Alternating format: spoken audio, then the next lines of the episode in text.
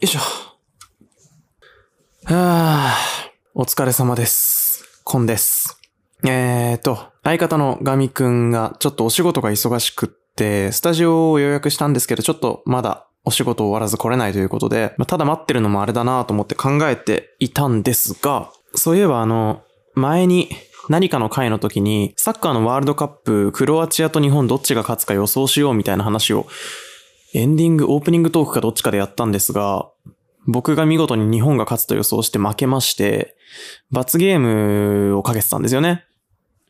罰ゲームの内容が僕が一人でオープニングトーク3分やるっていう内容だったんですけど、ちょうどその約束を保護にしてたことを思い出しまして、わざとじゃないんですけど、ちょっとね、忘れてたんですよね。なので、せっかくね、一人でね、ただ時間待つのもあれなので、ちょっとその罰ゲーム、しっかり約束果たさせていただこうかなと思って今、急遽、録音ボタンを押した次第でございます。なので、すごいね、ハウススタジオに一人で来て、一人で撮ってるっていう。一人で家でやればいいじゃんみたいなことをハウススタジオでやってるっていうのが面白いんですけど、そんなちょっと特別なスタートになりました。乾杯って言わずに始まったのは今回が初めてですよね、多分ね。なのでちょっと、大して面白くはない回になると思いますが、まあまあまあ、ちょっと罰ゲームなので多めに見ていただけたらいいかなと思っております。いやー、でもね、ガミはすごいよね、やっぱり。うーん。仕事の話も僕は知ってるから、いろいろね、聞いたりするし、まあ昨日も夜遅く11時過ぎとかに電話、いきなりビデオ通話かかってきて、ちょっと映像ソフトも使わなきゃいけないみたいな話が出たみたいで、それの知識ちょっとくれって言われて、ちょっとだけお話ししたりしたけど、やっぱ熱量がすごいなっていうところは普通に尊敬だよなうん。あんなに熱量を持ってサラリーマンやれるっていう、その、サラリーマンやれるというか、あんなに熱量を持って仕事できるっていうのはすごいなって普通にね、尊敬するところではありますけど、僕とガミ考えれば考えるほど共通点とか似てる部分ってほぼなくて、なんかね、ガミは結構思想強めというか、こだわり強めなんですよね、やっぱり。それが、まあ、聞いてくれてる方はね、もうさすがに、全部聞いてくださってる方とかは、つかめてきてるかな、僕らのキャラクター性がつかめてきてるかなっていうふうに思うんですけど、ガミってね、どっちかというと物事に対してしっかりこう、これはこうでしょ、あれはああでしょ。まあ、僕、自分が世論なんてね、言ってはばからないやつですから、そりゃね、思想ぐらい強くあってくれよって思うところではありますが、にしてもね、あんなにはっきりと自分の意見を言える人が何人いますかねって考えると、やっぱそこはすごいなって思うし、ちょうどガミから今急いで向かってるっていう連絡が今来ましたけど、ほんとね、大変ね。無理しないで帰りたかったら帰って大丈夫だよっていう話はしたんだけど、ラジオやりたいっていう熱意があるみたいで、頑張ってきてますけどね、もう9時半だからね、こっち着いて10時とかになるのかな。すごいなバイタリティがすごいなまあまあまあまあ。ね、さっきの話に戻すと、そんなね、思想があって、僕は意外と何でもいいというか、結構ゆるゆる、ゆるゆるっとしてるタイプで、何でもいいんじゃんっていう、すべてが何でもいいんじゃんっていう感じのタイプで、あんまり、なんていうのかな、思想とかそういうものってなかったりするんですよね。まあ、こだわり、なんていうのかな、自分の中の信念みたいなものはあるんですけど、はっきり細かいこと、世の中に起こり得る細かいことに対してこう、これはこうじゃないとおかしいみたいな視点ってあんまりなくて、それはそれでいいんじゃんとか思っちゃうタイプなので、ああいうね、はっきり論理的に意見持ってる人ってすごいなって思ったりしますよね。まあ、なんでガミの話こんなに、ガミ褒めちぎりを一人でやってると気持ち悪いので、もうこの話は終わりにしますが、なんだろうな、あとちょっとだけ喋って、この回はミニ回にして、途中で 隠れるように差し込もうかなと思ってますが、そうね、最近見たじゃあネットフリックスのおすすめを ちょっと話して終わりにしますね。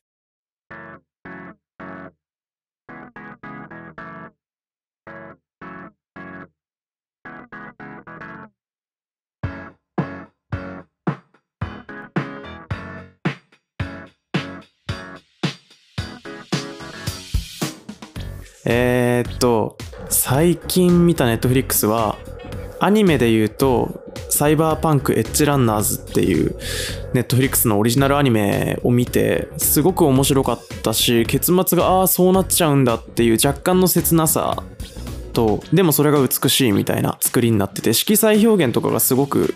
ねやっぱりネットフリックスオリジナルっぽいなというかそういう配信サービスオリジナルっぽいなっていう作りだったりとかして僕はかなり好きでで原作がゲームみたいで僕も後から知ったんですけどそのゲームもねなんかすごく面白そうだしそのゲームと同じ BGM が出てきたりとかそのゲームやってると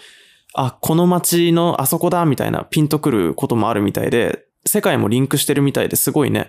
楽しめるっていう話聞いたので、そっちのゲームも PC と何で出てるのかな？プレイステーション4とかで出てるのかな？だからちょっとやってみようかななんて思いますが、まあ、とある貧困層の男の子がある日突然いろいろな不幸に見舞われ、まあ、そういうスラムシティみたいな、スラム街みたいなところからどう生きていくのか、子供一人の力でどう生きていくのかみたいな話なんですけど、すごいね、センシティブなシーンとかし、なんかこう、おーっていうびっくりするようなシーンが、ところどころ、怖くはないんですけど、僕ホラーダメだけど見れてるので、怖くはないんだけど、なんかそういう飽きさせない展開も早いし飽きさせないし、何よりアクションもかっこいいし、表現がすごいかっこいいですよね。主人公がめっちゃ早く動けるようになるんですけど、その早く動く表現が残像が残るみたいな表現ってあると思うんですけど、あの残像一つ一つのなんかこう、色彩がちょっと変わってたりとかしてすごい鮮やかで綺麗なので、で、恋愛要素もあったりするので、よかったらサイバーパンクエッジランナーズは見てほしいのと、あとはスーパークルックスっていう、これもネットフリックスオリジナルアニメで、ちょっと海外テイストが強い絵柄になってるのかな？スーパークルックスっていうアニメがあって、それは今まだ最終話まで見れてないんですけど、ちょっとドハマりしていて、スーパーヒーローものって結構多いなって思うんですけど、アニメとかでもね、アマゾンプライムのアニメとかでも、あのー、インビンシブルっていうとんでもない展開になるアニメがあるので、ちょっとそれはぜひ、アマゾンプライムオリジナルアニメなんですけど、インビンシブルっていうのがとんでもないもう本当にこれは一言だけ伝えてあらすじ見ないで見てほしいです。とんでもないので びっくりする。ヒーローものなんだけど、あれはヒーローものとは呼べないな、みたいな。とんでもないアニメがあるので、ぜひインビンシブルも見てほしいんですけど、えー、ヒーローもののアニメって結構ね、日本でもヒーローアカデミアとかあるなって思うんですけど、あのー、ちょっと視点が違って、ヒーローに憧れるんだけど、ヴィランになっちゃうっていう主人公なんですよね。で、ヴィランとしてどう生きるか。ヴィランにもそれぞれ生活があったりとか、まあ、ヴィランイコール悪役ですよね。悪役にも生活があって、愛する人がいて、ヒーローだけが本当に正しいのか？みたいなアニメになってて、すごくね、絵柄もおしゃれで、オープニングテーマとかのね、質もすごい高くて、あのー、これまた綺麗でビビッドなちょっと面白いアニメになってるので、スーパークルックスっていうアニメぜひぜひこちらもおすすめです。で、ドラマ部門だと、まあ、イテウォンクラスにドハマりしてるっていう話は前ポッドキャストでもしたんですが、それに付随しまして、やっぱ韓国ドラマって作りすごく凝ってるなとか綺麗だなって思ってて、そうね。だからそれで一つまた見つけたのが、気象庁の人々っていう、これもネットフリックスオリジナルだと思うんですけど、気象庁の人々っていう韓国ドラマがあって、これもね、まあ恋愛ものっちゃ恋愛ものなんんですけど、気象庁、韓国の気象庁ってこんな感じなんだっていう結構仕事ぶりとかが見れるのが僕はすごく気に入っていて、面白いんですよね。で、あと、なんか各エピソードの初めにモノローグみたいなのが入るんですよ。なんか人はタイミングが選べない、それはなんとかで天気のようでとか、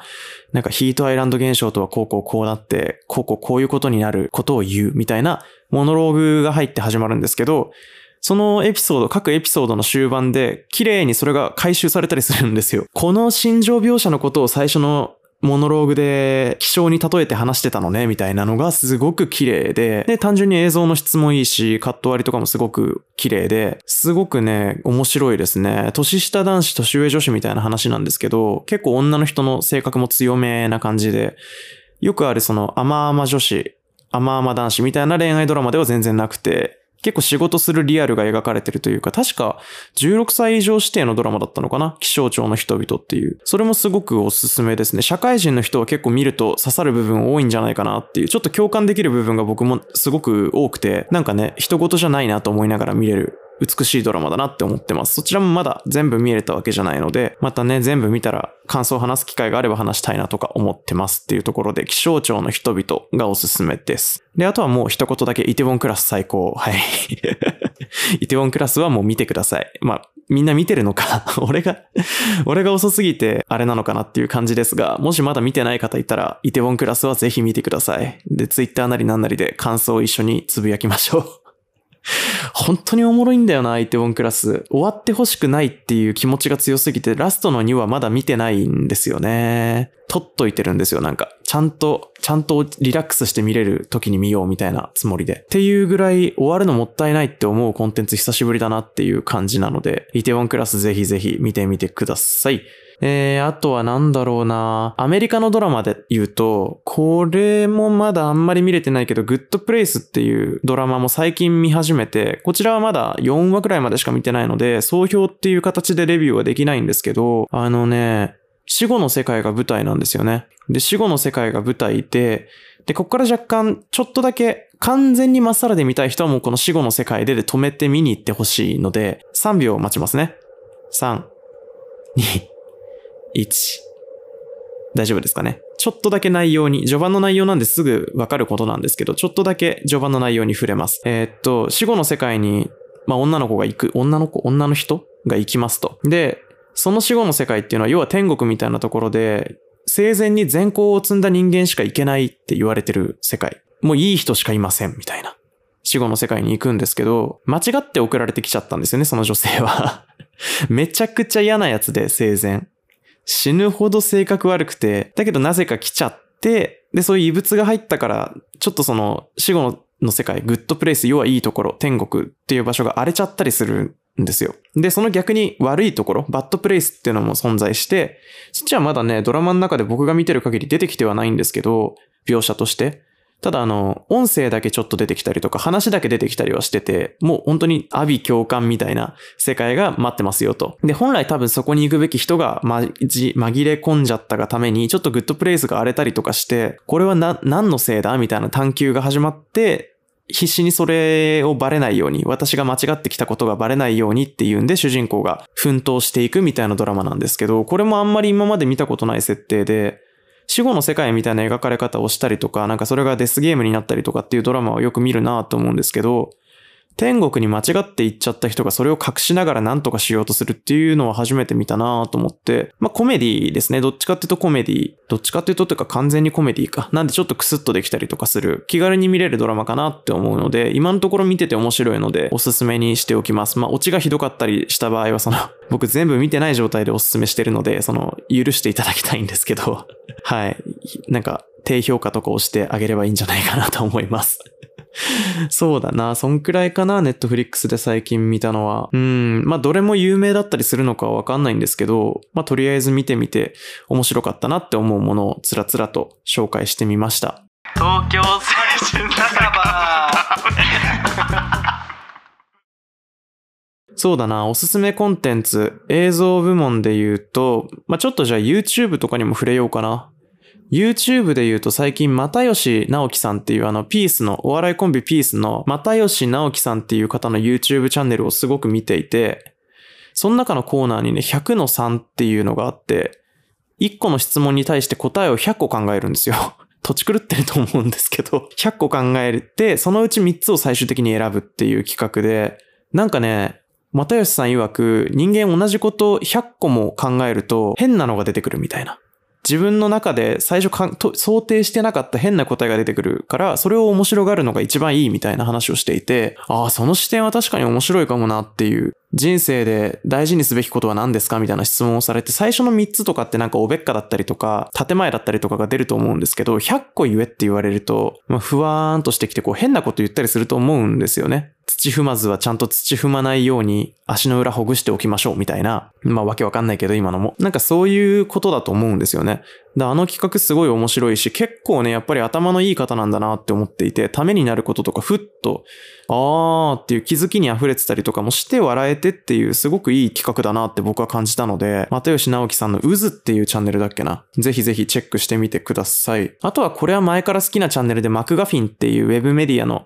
チャンネルがあって、それも結構映像感がおしゃれで好きだったりとか、僕の映像、僕映像制作もお仕事でするんですが、結構ルーツになり、なってたりする映像作りだったりするんですよね。で、要はいろんなミレニアル世代が刺さりそうなカルチャーとかを取り上げてるんですけど、幅広いんですよね。スニーカーアディクトっていう僕が大好きななんかスニーカーのショップに行ってゲストに勝負、勝負の一足みたいなのを選んでくださいみたいにしてロケをする企画だったりとか、かと思ったらなんかモデルさんと町中華に行く企画があったりとか、なんかね、芸人さんとバーで飲む企画があったりとか、本当にウェブメディアとしてすごい雑誌を動画にしましたみたいな、ウェブマガジンっていうんですかね。なんかそんな感じのメディアで、見てると色々面白いことがあったりとか、映像自体がかっこよくてすごい流してるといい気分になるので よかったらちょろっと、スニーカーアディクトとかは多分笑える要素があるので、初めての人はちょっとスニーカーアディクトとかから入ってもらえるといいかなと思います。マクガフィンっていうチャンネルですね。ぜひぜひ調べてみてください。東京青春酒場あとは何だろうなそうね。じゃあ、僕 Spotify を普段使ってるんですけど、音声コンテンツも最後にちょろっとだけ紹介して終わりたいかなと思います。えっ、とね、ポッドキャスト大好きというかラジオ大好きっていう話は散々してると思うんですけど、最近だと、最近というかもう、去年、ん？去年はないか。去年の終わりくらいか。ま、ちょっと前、始まった時から好きで、好きでずっと追っかけてるのが、芸人の深川亮さんのロケットマンション、ロケショープラスか。ロケショープラスっていうポッドキャストが、まあ僕は大好きで、くしくもね、あの偶然なんですけど、若干カバーアートが僕らと似てたりとか、僕らと似てるというか僕らが似ちゃったのかな？意図してないんですけど。やっぱりね、フリートークであそこまで面白く毎回毎回仕上げるっていうのは、自分がポッドキャストやる側になってみるとさらにわかる凄さというか、本当にね、放送作家の方と二人で深川さんがお話、日々のこととか話してるんですけど、あの展開力はすごいなっていうすごい肩の力抜いて聞けるんだけど笑える、ちゃんと笑えるっていう、すごく今のところ僕一番好きなポッドキャストかもしんないな、最近では。なので、深川亮さんのね、ロケショープラスっていうポッドキャストぜひぜひ、Spotify 独占だったかな、これは。聞いてみてください。あとは、ポッドキャストというかラジオで言うなら、川島明さんがやってらっしゃる、あの、ブレインスリープっていう寝具のメーカーさんが今日、えー、スポンサーなのかな？の、川島明の寝言っていう番組はもう僕大好きで、新、最新が出るたんびにすぐバーって聞くんですけど、芸人さんをゲストに呼んでね、あのー、よくラヴィットに出てる人とか呼んだりとかして、まあ普通に芸人さんとトークして、その芸人さんに沿った企画とかコーナーとかやるんですけど、あれはさすがすぎてもう、本当にもう言葉が出ません。お笑い力、力なんて言い方もおこがましいんですけど、本当にすごい芸人さんなんだなっていうのを感じられる、ただただ面白い、しかも尺がね、1時間半とか2時間ぐらいあるんですよね。なので寝落ちしながら聞くにもすごく良かったりとか、どっか散歩行ったりとかしながら聞くにもやっぱ1時間2時間あるので、途中でこうプチンって切れて、あのー、また新しいの探したりとかする手間もないので、まとまって聞けるっていうのはすごい強みかなと思うので、よかったら聞いてみてください。あとは、ポッドキャスト。これも芸人さんなんですけど、音捨てっていうやつ。ウエストランドの井口さん、この前ね、M1 優勝されたウエストランドの井口さんと、ジグザグジギーっていうコント師の池田さんっていう方と、ルシファー吉岡さん、あの、チャンスの時間、アベマのチャンスの時間とかでエッチなことを言うハゲたおじさんみたいな人が 3人でやってるポッドキャストもかなり好きで、本当にね、忖度しないというか、リスナーにも平気で噛みつくんですよね。うるさいみたいな スタイルが、なんか僕は結構好きで、やっぱあれやって許されるのってちゃんと面白くできるからなんだろうなとか思うので、普通に尊敬する芸人さんのポッドキャストなので、音捨てもぜひぜひ聞いてみてください。聞いてみてくださいというか僕がおすすめなので、よかったら聞いてみるといいんじゃないかなっていうふうに思います。えー、芸人さん縛りになっちゃってるわけじゃないんですけど、あと二つだけ、真夜中のテレフォンっていうのも僕好きで、なんかね、主にこれも芸人さんが毎回、あのー、会代わりでゲストで出るんですけど、その人が電話したい、久々に電話したい人に電話するんですよ、本当に。元相方とか、地元の長年会ってない友達とかに本当に電話して、それを収録してるっていう、ちょっとね、不思議な。これ結構本当に真夜中のテレフォンっていうだけあって、深夜に聞くと、なんかちょっとノスタルジーな気持ちになれるんじゃないかなと思うので、ぜひぜひ、真夜中のテレフォンも聞いてみてください。で、あとは何だろうなこれは一般人の方のポッドキャストなんですけど、そういう芸ならもう一度会いたい。送迎って略されるのかなっていうポッドキャストも僕2年前くらいからハマってずっと追っかけていて、YouTube チャンネルもやられてたりすると思うんですけど、こちらもね、単純に、まあ、属性としては僕らと近くて普段会ったことを話すみたいなことだと思うんですけど、ちゃんとお笑いを意識して話してるんだろうなっていう、お話うまいな、すげえなっていう気持ちでいつも聞いてるので、そういう芸ならもう一度会いたいもぜひぜひおすすめです。東京青春酒場はは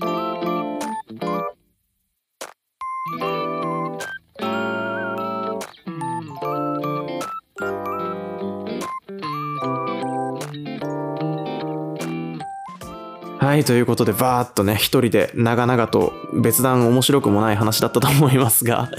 僕の力ではどうしようもないと悟って、あの、コンテンツ紹介っていうね、一番他力本願な 方に走りましたが、いかがだったでしょうか？まあね、いつもガミに助けられてるんだなっていうのを一人でやると実感しますね。ガミのおかげで番組できてるなって本当に感じるので、多分もうすぐここに到着するって LINE が入ってたので、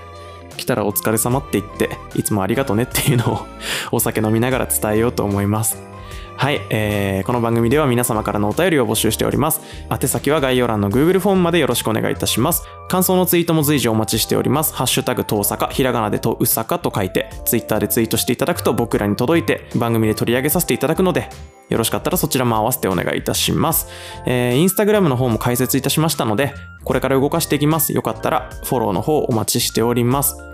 で、あと番組のフォローと、えー高評価もよろしかったらよろしくお願いします。フォローしていただくとなんか最新回の通知が行くみたいなので、よかったらね、そちらもオンにしておいていただけると大変嬉しいなと思います。では、えー罰ゲーム回でしたけども、回になるかわかんない。お蔵入りになるかもしんないな。これ全然面白くないだろうな。あと一人だからなんかバーって喋って早口だった気するなとか反省点ばかりでございますが、ね、ちょっと、一応罰ゲームは果たしたぞガミということで、約束は保護にしなかった男ということだけ覚えておいていただけると 嬉しいなと